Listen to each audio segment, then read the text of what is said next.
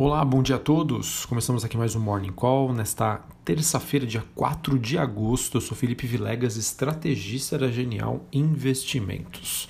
Bom, pessoal, a noite foi de poucas novidades para o cenário global é, e também para a dinâmica dos mercados. Nós temos então neste momento as ações europeias e os futuros em Nova York caindo à medida em que os investidores estão esperando por notícias sobre é, novos estímulos é, se eles serão ou não aprovados nos Estados Unidos.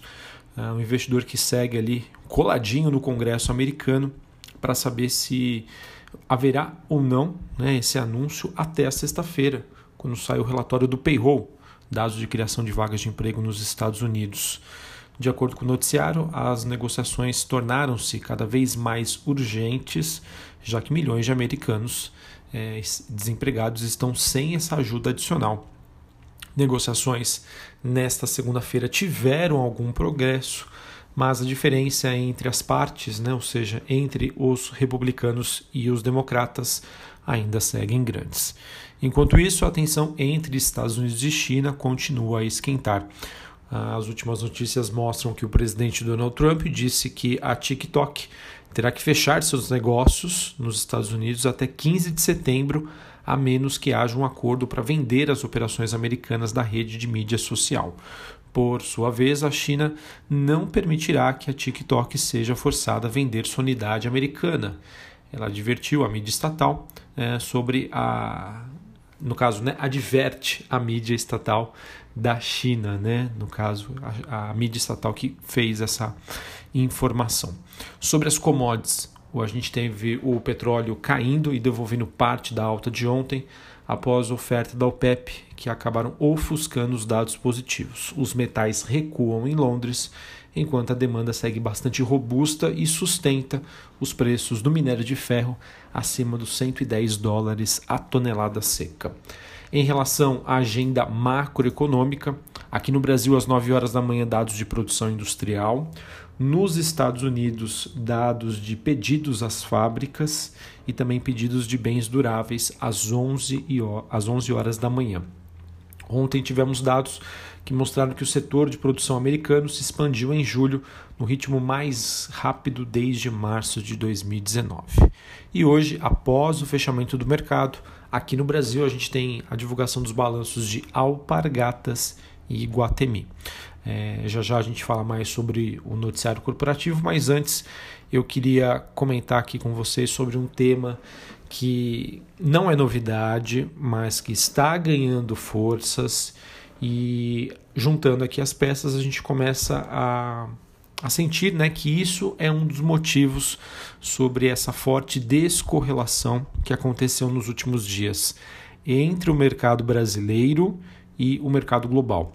Começou na semana passada, com forte queda é, das bolsas locais, um forte banco estrangeiro né, atuando na ponta vendedora, causando então uma, essa, esse descasamento, essa descorrelação dos ativos brasileiros com os ativos globais.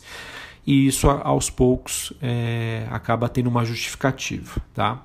O que, que nós temos, pessoal? É, a despeito aí da, da boa sinalização do governo, com a questão do encaminhamento da reforma tributária nas últimas semanas, apesar disso, o mercado eu, eu consigo ver que começa a haver sinais preocupantes no ambiente político, é, em que o governo estaria tentando utilizar a pandemia como uma desculpa ou como um caminho mais fácil para aí sim aumentar os gastos públicos, reduzir receitas e piorar, por consequência, as contas públicas aqui do Brasil. Tá? Ah, pessoal, é, é inevitável, tá? A atuação do governo na pandemia sim era necessária, fundamental, inadiável, tá? Isso não é o que está sendo, que está sendo levado em consideração, né? Ah, porém, a gente sabe que é de conhecimento público que as contas do governo elas são frágeis e necessitam de reformas estruturais, tá? O mercado ele daria ou deve dar né, o benefício da dúvida ao governo e ao Congresso enquanto houver uma esperança de que a pandemia acabe.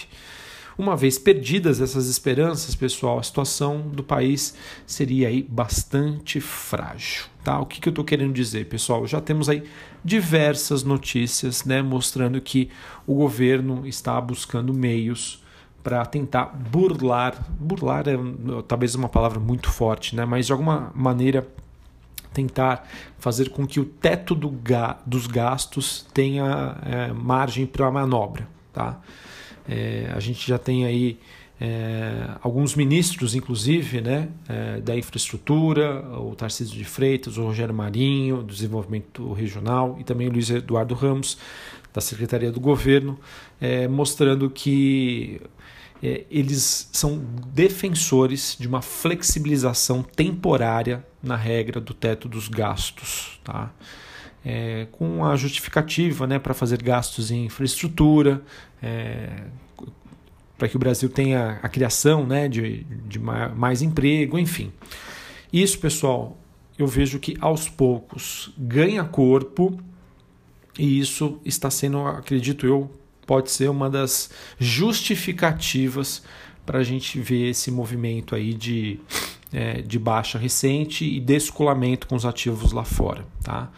Outro, outra notícia que também gera uma preocupação é a possibilidade de que o governo estenda né, o estado de calamidade pública até 2021 para aí sim conseguir né, poder gastar e fazer o que for precisar ser feito é, sem a necessidade é, dessa, de ter essa obrigação e esse compromisso fiscal, tá bom? É, mais uma vez, pessoal, não quero passar aqui uma mensagem negativa, dizer que o mundo acabou, que as ações vão começar a cair forte, nada disso, tá bom? Mas é, isso é algo preocupante. E eu vejo que com a falta de notícias positivas, isso pode ganhar corpo, entendem? É, enquanto o mercado estiver motivado, injeção de liquidez, todo mundo comprando ações, não tem alternativa, todo mundo entrando na bolsa, é, essas notícias ainda podem, é, é, digamos assim, ter maior relevância, né? chamar mais a atenção do investidor. Em contrapartida, a gente já tem essa sinalização né? de um banco estrangeiro já atuando na ponta vendedora, e isso cada vez mais, essas notícias sobre não cumprimento uh, de teto de gasto, questão fiscal, se elas ganharem corpo, isso pode fazer com que a bolsa tenha uma reversão da sua tendência de curto prazo. Então é sempre bom a gente ficar atento e de olho nesse noticiário, tá bom, pessoal? Mais uma vez, tenham cuidado, busque pela diversificação. Se você está alavancado em algum ativo, é, reduza essa alavancagem, tá bom? Eu acho que é, nesses momentos é, vale a pena ser mais conservador, às vezes perder uma oportunidade de um ganho maior né? ter um ganho menor, mas estar preparado para se a gente, porventura, né? Observar uma, uma, reversão da tendência. E quando eu falo reversão da tendência, pessoal, não estou querendo dizer necessariamente que a bolsa vai cair forte, vai cair muito, vai entrar num ciclo de baixa. A bolsa pode simplesmente lateralizar, tá bom? É só isso. Então, enfim, só meu alerta aqui para a gente monitorar essa questão é, do cumprimento fiscal brasileiro e que isso está ganhando corpo e acredito que isso está aos poucos preocupando bastante os investidores. Beleza? Bom, é, sobre o noticiário corporativo, a gente teve BR Malls retomando operações em três shoppings, é, em São Paulo, é, Mato Grosso é, e também na região, no Rio Grande do Sul. Tá bom? Notícia importante aqui para a B2W pela Multiplan. De acordo com a Bloomberg, as, a Multiplan e a Delivery Center elas fecharam uma parceria com a B2W, dona da Submarino.